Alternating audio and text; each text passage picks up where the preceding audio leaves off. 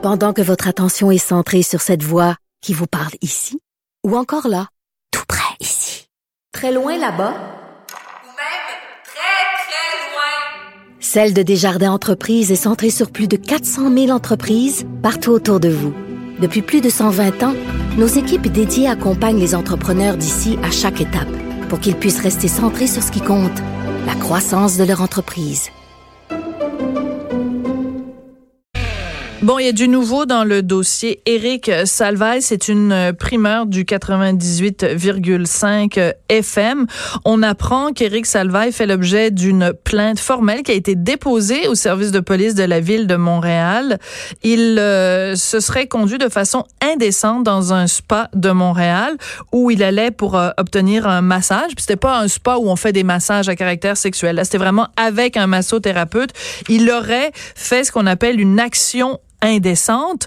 Alors pour essayer de comprendre euh, ce qui peut se passer dans la tête de quelqu'un qui est déjà devant les tribunaux pour euh, une plainte d'agression sexuelle, euh, on va parler avec le médecin psychiatre Gilles Chamberlain. Monsieur Chamberlain, bonjour. Bonjour. Écoutez, on va évidemment mettre tout ça au conditionnel puisque euh, malgré le fait qu'il y a eu une plainte à la police, les faits n'ont pas été prouvés devant les tribunaux. Alors comment on peut imaginer que quelqu'un qui euh, doit subir un procès pour agression sexuelle dans les jours précédents sa présence en cours se serait présenté euh, pour un massage et aurait eu aurait fait poser des gestes d'action indécente? Comment on explique ça, docteur Chamberlain? Oui, euh, si tout ça c'est vrai, là, on, voilà. va, mettre les conditionnels. Euh, moi, je vois comme deux hypothèses. Là. Euh, la première, c'est que euh, si vraiment un individu a une pulsion qui peut pas retenir à faire ça, ben là, faut comprendre que tout ce qui a de la libido d'attacher à, quelque chose, les gens euh, ont une espèce de propension à vouloir retrouver l'excitation qu'ils ont euh, en, fonction de leur, libido à eux. D'accord. Euh, ici, ça serait comme de l'exhibitionniste, prenons ça comme hypothèse. Donc, c'est sûr que, que, quelqu'un qui a cette problématique-là, c'est une problématique mm-hmm. qui ne déresponsabilise pas en aucun temps, va rechercher à, satisfaire cette, cette, pulsion-là le, le, plus souvent possible. Et on peut on peut déduire un peu de l'intensité, parce qu'on est dans le domaine des perversions quand même, on peut déduire un peu de l'intensité de la perversion, à quel point un individu a de la difficulté à retenir ses comportements malgré les circonstances. D'accord, ça c'est la première hypothèse. La deuxième? La, deuxième hypothèse, ce serait que euh, euh, les individus ont tendance à minimiser les comportements et avec une autocritique qui est faible et qu'on ne sait pas ce qui s'est produit exactement, mais peut-être que dans sa tête à lui, s'il a posé certains gestes, peut-être que pour lui, ces gestes-là ne sont pas répréhensibles. Je comprends.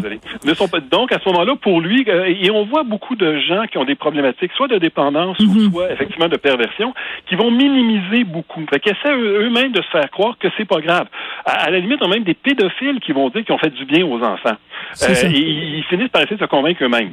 ça peut être un mélange des deux aussi, des deux hypothèses. En même temps, euh, vous êtes psychiatre, donc votre spécialisation, c'est de s'intéresser à cette drôle de bibite qu'on appelle un être humain et des drôles d'affaires qui se passent à l'intérieur de notre cerveau entre nos deux oreilles. Donc, ce que je comprends, c'est que si quelqu'un, son trip dans la vie et ce qui lui procure un plaisir euh, ben, sexuel, puisque vous nous avez parlé de, de libido, c'est de se montrer et à tout bout de champ de sortir son pénis de son pantalon, ce, cette personne-là va pas avoir un comportement différent, peu importe que ce soit deux jours avant son procès ou euh, au mois de février 1982. Là, je veux dire, ça fait partie de sa pulsion sexuelle. C'est c'est plus fort que lui, autrement dit. Ben, encore là, c'est justement le mot plus fort que lui auquel il faut faire attention parce que plus fort que lui, ça déresponsabiliserait les gens. Je comprends. Euh, donc, donc euh, quand on est dans le domaine des perversions, il y a toujours moyen de se retenir. C'est comme dans le domaine de la consommation. Si on a un trouble de l'usage de la cocaïne, euh, oui, ça peut nous dépasser des fois, mais si on a assez de volonté, ça ne nous dépassera pas. Donc, euh, c'est, ça peut devenir plus fort que sa volonté, disons. Euh, et, ça, ça peut, ça peut, ça peut ça peut relever différents facteurs. Euh, si quelqu'un a, un désir d'assouvir cette pulsion-là pour toutes sortes de raisons qui est plus forte à ce moment-là, eh bien dans sa tête, il y a une espèce de combat qui va se faire. Hmm. Est-ce que est-ce que je devrais faire ça? Est-ce que je devrais pas faire ça? La pulsion va pousser, on a tout ce qui nous retient, et effectivement, si ça dépasse notre motivation, ben là, on va le faire. On a déjà vu, pour, prendre une analogie, des gens pour qui avaient qui avaient été euh, qui avaient été qui avaient été sentencés pour des conduites en état d'ébriété à de multiples reprises. Bien, euh, on les a encore arrêtés à conduire leur automobile sans permis puis en état d'ébriété. Euh, ces gens-là, c'est pas un manque de connaissances, mais le désir de consommer va dépasser leur volonté d'arrêter. Euh, c'est un peu la même chose qu'on pourrait appliquer à des perversions. D'accord. Encore une fois, on met ça au conditionnel avec des si, avec des il aurait, etc. Mais si en effet il a posé un, geste indécent ou de nature indécente, j'essaie de comprendre parce que vous dites euh, la, la, volonté, puis en même temps, si c'est une, une, une, perversion, si c'est une maladie, par exemple, bon, je vais, je vais essayer de trouver un parallèle avec une autre maladie, mais c'est difficile parce que c'est pas des...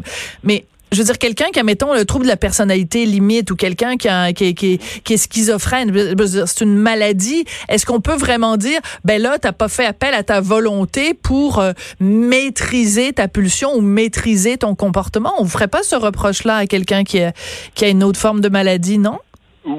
Oui, on le ferait. Si on parle de la personnalité des gens, on le ferait encore. On le ferait encore en disant, euh, si c'est la personnalité qui fait agir, les gens sont quand même conscients de ce qu'ils font. Euh, avant d'être si on prend vraiment la notion de non-responsabilité, ça en prend beaucoup. Le code criminel est clair faut soit ne pas comprendre ce qu'on est, ne pas comprendre ce qu'on est en train de faire. Et là, c'est, on est vraiment dans un autre monde. Ou ne pas savoir que c'est mauvais. Ne pas savoir que c'est mauvais, ça peut. Mais euh, les gens qui ont un trouble de personnalité, on sait pas de leur faute, on peut expliquer pourquoi, mais ils, sont quand même responsables. Et si à partir du moment où la personne sait qu'elle fait quelque chose de mal, qu'elle cause du tort à quelqu'un ou que c'est interdit, mhm. euh, et qu'elle décide de le faire quand même, même si c'est en fonction d'une personnalité bien identifiée, euh, elle est responsable et elle sait ce qu'elle fait. D'accord. Par contre, c'est pas le cas d'une maladie qui, qui s'empare de quelqu'un sur laquelle il n'y a absolument aucun contrôle. Je comprends. Je comprends. La nuance est importante et c'est pour ça que vous êtes psychiatre et moi pas. euh, docteur Chamberlain, une autre, euh, une autre question. Euh, qu'est-ce qui se passe dans la tête de quelqu'un? Parce que bon, on apprend dès l'enfance que action conséquence. Hein, puis c'est comme ça qu'on élève nos enfants en disant bah attention, si tu fais telle affaire, il va y avoir des conséquences. Euh, J'essaie d'imaginer ce qui se passe dans la tête de quelqu'un qui, euh, dans quelques jours, euh, doit se présenter un cours pour euh, pour pour un procès pour agression sexuelle et séquestration, etc.